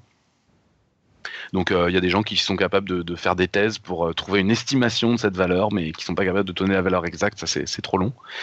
Euh, Il y a aussi une chose dont je, voulais parler que je trouve très très beau, c'est ce qu'on appelle les graphes aléatoires. Ça je trouve ça très très classe parce qu'on n'y pense pas forcément. Il y a que des matheux pour penser à ce genre de truc, je trouve. Et c'est là que c'est beau. C'est en gros on prend plein de points. Et puis on décide de façon complètement aléatoire de les relier ou pas. On met des arêtes de façon complètement aléatoire. Et en fait, euh, alors ça peut, ça peut paraître complètement stupide de, de, ça, mais en fait ça permet de, de représenter beaucoup beaucoup de choses. Par exemple, euh, ça peut représenter euh, ben, des interactions humaines si vous êtes en train de vous intéresser à la, à la, comment on appelle ça, à la diffusion d'un virus ou d'une idée ou d'un je sais pas quoi. Vous avez l'exposition en ce moment euh, au Palais des Découvertes. Je fais une pub éhontée sur euh, sur justement la viralité, le fait de, de transmettre des choses d'un endroit à l'autre. Bah, c'est clair que des graphes là-dessus, c'est un super bon modèle. Si on prend un graphe aléatoire, je prends des points puis je me dis bon bah de façon aléatoire, ils ont un certain nombre de voisins. C'est moi qui décide à peu près combien de voisins en moyenne à chaque point. Ça veut dire en gros combien de personnes euh, chaque personne va croiser dans sa journée. Et en faisant ça, ou risque de contaminer dans la journée, et en faisant ça, je peux avoir une bonne idée du nombre de personnes qui vont être contaminées au bout d'un certain nombre de jours, des choses comme ça. Et puis alors, au lieu de faire quelque chose de complètement aléatoire comme ça, je peux faire un truc un peu plus élaboré en disant non, il y a des points qui vont avoir beaucoup de points beaucoup d'arêtes qui vont être reliées à beaucoup de points et d'autres qui vont être reliées à peu d'arêtes. Et ça, si on fait ça, ça ressemble beaucoup plus à la réalité, c'est-à-dire qu'il y a des gens qui rencontrent beaucoup plus de monde que d'autres. Euh, ça ressemble beaucoup aussi à Internet où il y a des sites qui vont être liés à beaucoup d'autres sites et d'autres moins. Et c'est de la même façon, on peut voir que, bah tiens, quand on a un virus qui se propage, peut-être que le plus important, c'est de, vacciner ces personnes-là qui sont à- reliées à énormément de monde, parce que ça va stopper la, la diffusion de l'épidémie, euh, plutôt que de diffuser beaucoup de monde. Donc, euh, donc euh, c'est enfin, peut-être pas la peine de, vacciner beaucoup de monde. Euh, de la même façon, si on réfléchit d'une façon euh, très négative, si je suis un pirate et que j'essaye de foutre Internet par terre, c'est clair que c'est pas en attaquant le site de Podcast Science que ça va faire le plus de dégâts.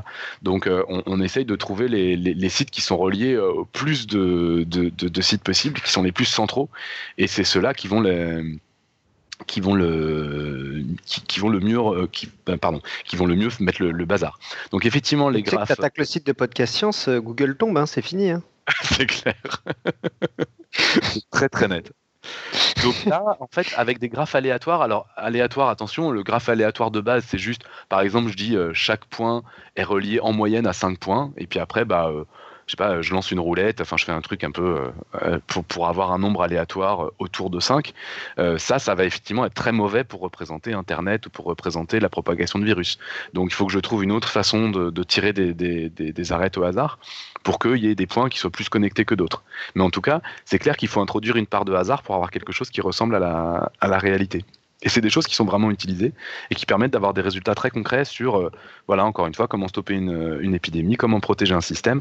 On peut aussi se poser des questions, par exemple, sur un réseau électrique.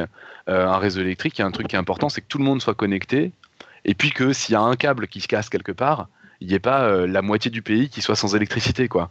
S'il y a un câble qui casse, on veut bien qu'il y ait une maison, deux maisons, un pâté de maison qui soit sans électricité, mais pas beaucoup plus de monde que ça. Donc ça veut dire que on va pas faire, par exemple, un arbre pour en revenir à ça. C'est-à-dire si on fait un truc où il y a exactement un et un seul chemin à chaque fois de l'usine à toutes les maisons, eh ben ça veut dire que s'il y a un câble qui se casse, surtout si c'est au tout début, bah il y a plus personne qui a d'électricité, donc c'est une catastrophe. Donc on va en rajouter, on va mettre un peu des câbles en trop d'une certaine manière, mais de façon à ce que s'il y en a un qui se casse, bah la catastrophe soit pas complète, soit soit soit, soit juste locale. Donc tout ça, c'est des, questions où on voit que les, les choses, les, les, les- les notions que j'ai abordées depuis le début, en fait, euh, ok, c'est des trucs euh, qui peuvent être un peu marrantes comme ça euh, à étudier juste pour un matheux où il est content de se poser des questions, mais en fait, il y a énormément, énormément d'applications. Dans les applications aussi, alors c'est là que, attention Johan, vas-y, prépare-toi, il y a donc l'algorithme de Dijkstra, je crois que ça se Dijkstra comme ça. Mais en fait, ça, ça se, j'ai regardé, le, je me suis quand même emmerdé à regarder la, la phonétique, tu sais. Ah, ça, j'ai jamais rien compris. Ça s'écrit Dij- Dijkstra, voilà, Extra. ce qui est donc euh, difficile à prononcer. Et en fait, si j'ai bien compris, le début, là, ça se dit Dei.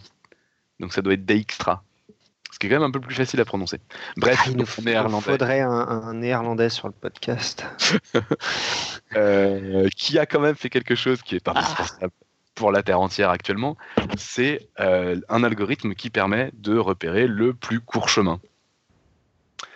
Euh, donc on a bien quelqu'un qui nous, qui nous confirme que ça se prononce Ei, donc c'est bien Dijkstra.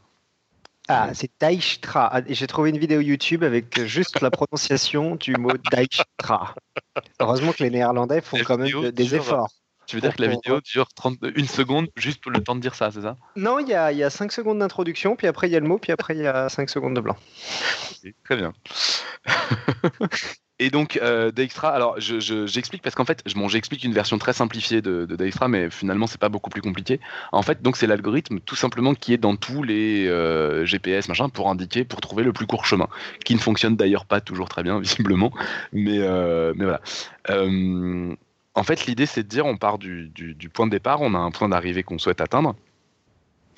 Alors, je vais faire une version très simplifiée parce qu'en fait, on va dire que toutes les routes, donc on- les points sont les carrefours, il y a des routes entre les carrefours, et on va faire la version simplifiée où toutes les routes ont exactement la même longueur. Donc, ok, c'est un scandale, c'est beaucoup trop simple, mais sinon, ça serait trop compliqué à expliquer euh, sans dessin, tout ça, euh, en deux minutes. Donc, tous les points voisins sont à une distance de 1. Donc, ce qu'on va faire, c'est que le point de départ, on l'appelle 0, et sur tous les points voisins, on va mettre un 1. Ensuite, on va prendre tous les points qui sont à 1, on va regarder tous leurs voisins, et ceux sur lesquels il n'y a rien d'écrit, parce que le, le début, il y a marqué 0, et les premiers, il y a marqué 1, donc peut-être que dans les voisins de ceux qui sont à 1, il y a des voisins qui sont aussi à 1. Donc juste sur ceux sur lesquels il n'y a rien écrit, on va écrire un 2.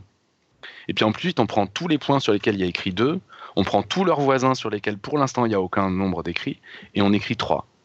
Et ainsi de suite, on continue, on continue. Et à un moment donné, on va arriver sur le point d'arrivée. Et quand on arrive sur le point d'arrivée, eh ben, le numéro qui est dessus, c'est exactement le nombre de tronçons qu'il va falloir emprunter pour y arriver.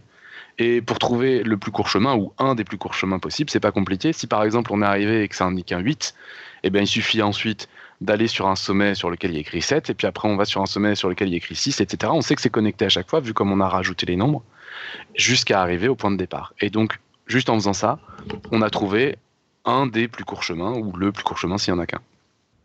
C'est quelque chose en fait de, vraiment très simple qu'il faut évidemment un peu compliquer quand, euh, quand on est dans la vraie vie, c'est-à-dire que euh, bah, euh, quand on est sur des routes, évidemment que d'un carrefour à l'autre, il n'y a pas toujours le même nombre de kilomètres. Bah pour, pour, un métro, par exemple, c'est pas trop mal. Alors si ce n'est que si qu'il y a, y a des changements qui sont longs et des choses comme ça, mais bon, on va pas compliquer. Dans les autres applications que je voulais, euh, mentionner, euh, il y a ce qu'on appelle la planification des tâches. Alors ça, c'est assez marrant. C'est euh, en gros le jeu vidéo version sérieuse. C'est-à-dire qu'un jeu vidéo, euh, je vous disais, euh, un point, c'est un état du jeu. C'est ce que j'ai fait comme action jusque-là. Et donc, ce que ça me permet de faire dans la suite, euh, c'est tous les, tous les traits vont me dire ce que ça me permet de faire dans la suite, y compris changer de lieu, mais aussi effectuer une action. Si j'ai si pas pris la clé avant, je peux pas ouvrir la porte. Si j'ai pris la clé, je peux ouvrir la porte. Donc, j'ai pas les mêmes, pas les mêmes points suivant les actions que j'ai faites. Je suis pas au même endroit du graphe. C'est un graphe très très très très grand. Et ben, euh, si on fait ça pour un jeu vidéo, ok, on va dire ok, c'est pour un jeu vidéo, mais on peut faire ça aussi pour ce qu'on appelle la planification des tâches. C'est-à-dire que je suis une usine, euh, il y a un certain nombre d'équipements euh, qu'il faut que j'utilise pour euh, pour mettre au point un objet. Et ben, euh, je vais essayer de faire en sorte que tout soit au maximum utilisé en continu pour aller le plus vite possible. Donc ça veut dire que bah, j'ai des tâches, mais il y en a, je dois faire l'une après l'autre, pas avant, tout ça. Euh, je sais pas, dans une bagnole, j'y connais rien, mais j'imagine que dans une bagnole, on met le pare-brise après avoir mis la peinture, sinon on aura de la peinture sur le pare-brise ou des trucs comme ça. Puis il y a des trucs qui prennent du temps. Donc ça veut dire qu'en fait, chaque sommet, ça va être une tâche et elle a des contraintes dessus parce qu'elle ne peut pas être faite avant certaines, elle doit être faite après certaines, etc.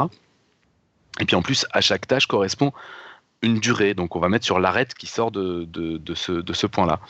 Et, euh, et, et- et ça, ben là, on a un graphe et on a tout un problème là-dessus qui est vraiment très compliqué, mais sur lequel on sert grandement des, des, des graphes pour le résoudre, qui est comment on fait pour que ça dure le moins de temps possible avec toutes ces contraintes-là. Euh, voilà, bon, il y avait aussi le problème du voyageur de commerce, il y avait aussi euh, le réseau robuste, ça j'en ai parlé. Euh, voilà, bon, je vais, je vais m'arrêter là parce que je pense que ça fait déjà un peu trop longtemps que je parle. Et puis ça fait un peu ABCDR, ça fait un peu liste comme ça en vrac. C'était un peu indispensable que ça fasse liste comme ça en vrac parce que c'est vrai que sinon, sinon on démontre des théorèmes comme ceux que je vous ai montrés au début. Mais bon, dans les deux cas, ça fait un petit peu catalogue. Mais en fait, ça c'est pas mal lié au fait que quand on commence la théorie des graphes, en fait, c'est facile. Donc il y a plein de choses qu'on peut raconter très vite. Et puis l'autre truc aussi, c'est que ben il y a énormément, énormément, énormément d'applications. Euh, par exemple, j'en ai pas parlé, mais c'est euh, bon, c'est un problème. C'est pas une vraie application qui va intéresser beaucoup de monde, mais dans les trucs auxquels on pense peut-être moins, euh, si vous êtes en train de chercher, par exemple, les déplacements, à résoudre des problèmes de, déplacement de d'échecs. Bah, par exemple, euh, vous pouvez dire que vous mettez sur les, vous faites un graphe où deux cases de l'échiquier sont reliées entre elles si on peut faire un déplacement de l'une à l'autre. Par exemple, vous avez le, le cavalier, vous cherchez à savoir si on peut passer sur toutes les, sur toutes les cases de l'échiquier une et une seule fois. Et ben, euh, vous allez faire un graphe où en fait les cases sont reliées entre elles si on peut passer de l'une à l'autre par un déplacement de cavalier ou des choses comme ça. Euh, et ça revient juste à savoir si ce graphe-là est, est eulérien ou pas. Donc c'est des choses vraiment. Le coup de l'échiquier, moi, la première fois qu'on me l'a dit, je me suis traité d'imbécile. Une fois qu'on m'a dit, bah, il suffit de faire un graphe. Mais le fait est qu'avant qu'on vous le dise la première fois, c'est pas complètement immédiat d'y penser parce que visuellement, c'est très différent. Mais en fait, une fois qu'on y pense, on se dit, bah oui, évidemment que c'est la même situation. Voilà, bah, j'espère que euh, le fait de, connaître tout ça sur les graphes, euh, euh, pour ceux qui ne connaissaient pas déjà tout, va changer votre vie, voilà, en, toute humilité. Ça permet quand même de faire des petits tours de magie, euh, tout ça. Ça permet euh, de, de- s'amuser, ça permet euh, de, réfléchir, je pense, un peu mieux quand même à un certain nombre de problèmes. Parce que si on se dit, tiens, je vais juste griffonner un petit dessin, un petit graphe, et ça va me, ça va me permettre d'y voir plus clair, de se rendre compte à quel point ça, aide d'avoir clair dans, dans plein de situations. Je pense que c'est important. Pour les probabilités, par exemple, on dessine des arbres, tout ça. Pour tout, pour plein de choses. Voilà, j'espère que c'était à peu près compréhensible, pas trop décousu, et euh, je sais pas s'il y a des questions. Je ne pense pas, j'ai pas l'impression. Moi, j'ai appris plein de trucs et j'ai plein de nouveaux trucs à dire au palais de la, décou- la découverte aussi. Une espèce de faillot, va. genre, genre, genre, genre. J'ai envie de dire, mais quel lèche-cul Oh, ça celui-là va. J'ai pif euh, quoi, une bonne conclusion. C'est donc un domaine des mathématiques qui sert à quelque chose. C'est louche. Ah mais c'est pire que ça sert à quelque chose, c'est que ça sert à plein plein plein plein plein de trucs quoi. C'est vraiment euh... voilà, donc je peux je peux je peux je vous, je vous engage. Alors il y a plein de trucs à lire sur le sujet. Il y a LGJ qui a fait plein de trucs. Il y a euh, il y a euh... bah, Lay a dit qu'il avait fait plein de trucs, ce qui m'étonne pas non plus. Euh... il Les, y a- c'est Science for All pour euh, les gens. Ouais, ouais, ouais, ouais, pardon. Je... La chaîne Science for All. Euh, Il y a voilà, il y a, y, a, y a- plein de gens qui ont fait plein de trucs. Il y a les jeux, hein, pour ceux qui aiment les jeux, franchement. Il y a euh, le voyageur de, commerce. euh, il ça, ça aussi, j'avais beaucoup aimé. Faudrait que je le, je le mette. C'est euh, c'est Interstice, qui est un site de vulgarisation de l'informatique. Et en fait, régulièrement, ils font des, des petites applications quand, quand ça s'y prête.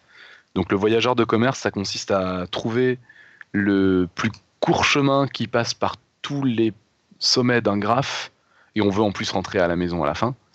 Euh, donc on a, un certain nombre de points, c'est les villes que le voyageur de commerce doit, aller euh, visiter et euh, dans lesquelles il doit passer. Et, il, veut rentrer chez lui à la fin évidemment. Et on- il veut le faire avec euh, le, moins de en passant le en faisant le trajet le plus court. Et ça c'est un problème. On sait que c'est un problème qui est théoriquement extrêmement difficile à résoudre. Et donc il y a des gens qui en ont fait un jeu. Je le poste immédiatement euh, on peut y aller. Alors le, bon, il n'y a pas de problème. Les, les- les niveaux vont pas jusqu'à un niveau vraiment difficile où on y passe des heures. Mais enfin, le niveau, exp- le niveau débutant est vraiment trop facile. Mais le niveau expert, euh, on peut se tromper deux trois fois et on peut quand même mettre du temps à trouver euh, la solution pour certains. Bah, merci beaucoup. Donc on va conclure l'épisode. Je te laisse chercher ta quote. J'espère que tu en as préparé une. Hmm. Donc on a un pitch et des plugs à faire avant si tu veux, comme ça tu Ouais, ouais, ouais, vas-y. trouver ta quote. Alors donc le pitch la semaine prochaine c'est Irène qui va venir nous parler euh, de parapente. Ah, parce que vous le savez peut-être pas, mais Irène est- a été championne de parapente aux États-Unis. Euh, en plus de tout ce qui est fait.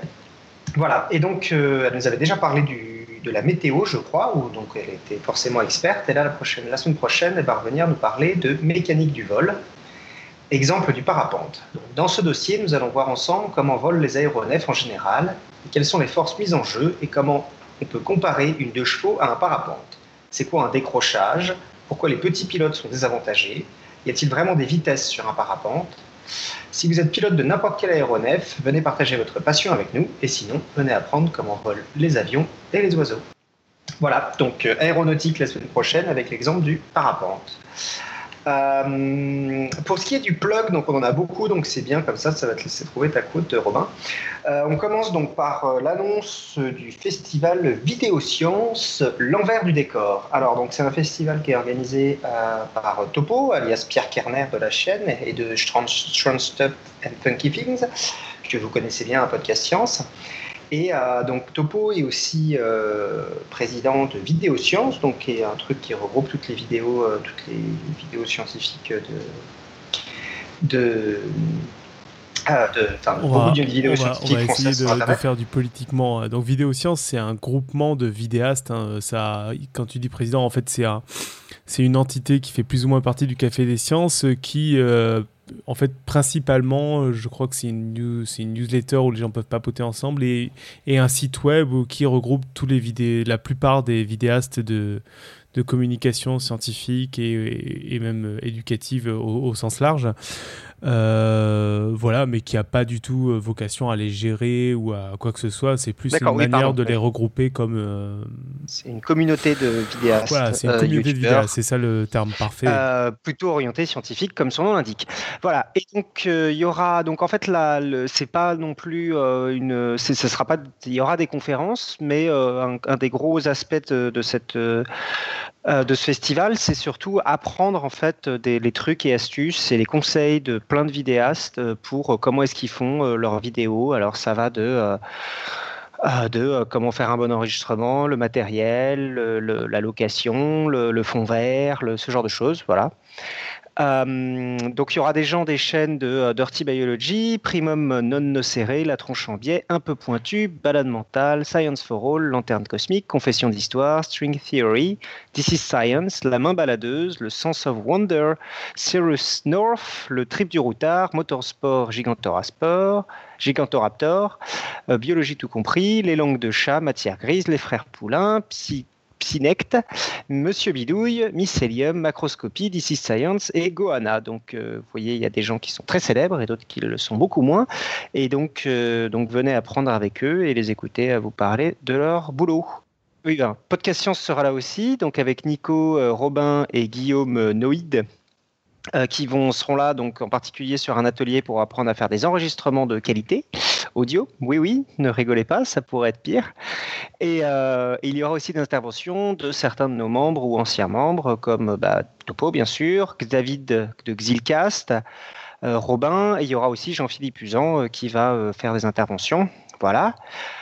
Et euh, enfin, donc, euh, bah, donc voilà, plein de petits de conférences, mais aussi des petits ateliers pour apprendre les sous du métier. Tout est gratuit, mais il y a des places limitées, surtout pour les ateliers.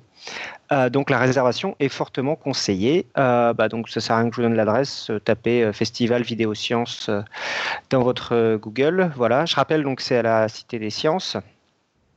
Donc c'est auditorium et au Carrefour numérique, donc à la Cité des Sciences et de l'Industrie, à la Villette, à Paris. Alors donc on vous avait déjà parlé un petit peu de FameLab euh, il y a quelques semaines avant Noël. Donc là c'est, on vous rappelle, donc c'est un concours international de vulgarisation scientifique en trois minutes organisé en France par le British Council à Paris. Et donc vous avez jusqu'au 1er février minuit pour envoyer, euh, pour participer en envoyant votre vidéo de trois minutes. Euh, les candidats sont évalués sur le principe des 3 C, contenu, clarté, charisme. Et en mars 2017, un jury d'experts en communication scientifique élira le ou la lauréat euh, donc de FameLab France euh, lors d'un événement public retransmis en direct. Et le vainqueur représentera la France lors de la finale internationale en juin à, euh, Cheltenham au Royaume-Uni, à ville berceau de l'événement. Voilà. Donc, bah voilà, si vous voulez faire, donc c'est ouvert à toute personne de plus de 18 ans résidant en France, étudiant ou travaillant dans une filière scientifique. Et puis voilà. Et donc, euh, bah, pour plus d'infos, euh, bah, tapez euh, FameLab 2017 France dans Google ou contactez Alan du podcast. Il est dans le coup. Voilà. Et, euh, et enfin, un petit plug de LJJ qui nous a tout au début euh, dit que. Alors, on n'a pas encore écouté, mais bon, on fait confiance aveuglément à euh, quand il s'agit euh, de maths et de vulgarisation. Euh, donc, il y a un nouveau podcast qui parle que de maths qui vient de sortir par Fibre Tigre. Ça s'appelle Trajectoire et ça s'écoute sur dequaliter.com. Ouais, D-E- et moi je l'ai écouté, c'est très sympa en effet. Par contre, c'est assez velu. hein. c'est pas, euh, c'est pas du tout euh, orienté euh, forcément tout public. Enfin, en fait, ils, ils partent du début. Donc, si vous avez envie de vous accrocher, vous pouvez, je pense, euh, écouter même en, ay- en ayant euh, pas de connaissances particulières. Par contre, très vite, ça devient assez costaud. Et je les ai contactés. euh, on- Il faudrait que je les relance parce que je leur ai proposé qu'ils viennent en, en parler chez nous ou quoi. Mais, mais il faut que je les relance, quoi. En tout cas, très, D'accord. très cool. Et donc c'est sur euh, dequaliter.com, donc c'est E D-E-Q-U-A-L-I-T-E-R.com. Voilà. Et ben, il n'y a plus qu'à faire la quote alors du coup. Ah pardon, Euh. je suis désolé. En fait, je suis désolé, je t'interromps. Euh, LGJ et G- GPIF se foutent de ma gueule. C'est deux qualités. En fait, que- je l'ai lu en anglais. C'est deuxqualités.com, sauf que c'est écrit avec ER à la fin. c'est pour ça que j'ai lu euh, The Qualiter, mais en fait c'est deuxqualités.com. De avec quoi ER à la lighter. fin de. Moi, je pense Mais qu'on peut alors, redire de euh, temps. Très bien. Parce que c'est un podcast de qualité. ER. ER. Comme euh, Mathieu, d'accord. Euh, J'ai trouvé une citation très très belle. Et puis, ça- je sens que son, son auteur va vous, va vous surprendre. Euh, la science a eu de merveilleuses applications, mais la science qui n'aurait en vue que les applications ne serait plus de la science, elle ne serait plus que de la cuisine. Vous avez le droit de deviner l'auteur. Einstein. Non, Facile. Non, non, venant de moi, venant de moi. Euh, C'est celui que je cite le plus souvent. Point carré. Ouais Eh, Sans déconner, elle était classe, non? Je la connaissais, moi, parce que Robin, il l'a déjà utilisée au Palais de la Découverte. Non, celle-là, non. Me Celle-là, je la connais pas par cœur. Je pense que maintenant, je vais la réutiliser. Alors- Elle était approximative, hein, la fois tu me l'as dit, je crois. Mais euh, C'était euh, science, application, pas toujours, mais euh, bien. Non, mais je la trouve. Non, mais je la trouve, euh, je, la, je la trouve bien adaptée au dossier de ce soir. C'est-à-dire que si on, si on commence à faire que des applications, euh, on découvre pas la théorie des graphes, quoi. Exactement. On n'a pas découvre- inventé la, on pas inventé le- l'électricité, on améliorera la bougie. Exactement. J'aime bien, moi. Celle- Celle-là, je la sors tout le temps, moi. En même temps, quand tu fais de l'astrophysique, il faut bien que tu défends un peu ton bifteck de temps en temps. C'est clair. Euh, ok, bah donc on va pouvoir conclure pour ce soir. Euh, merci euh, Robin, c'était toujours très intéressant. J'espère que ça vous a plu et si c'est le cas, n'hésitez pas à partager, n'hésitez pas à mettre des pouces bleus sur YouTube, à vous abonner à notre chaîne, à mettre des petites étoiles sur le site internet, à partager sur YouTube, Facebook, euh, Google euh, SoundCloud et voilà. Et donc on se retrouve la semaine prochaine euh, pour notre euh, émission donc d'aéronautique sur le parapente et que servir la science soit votre joie.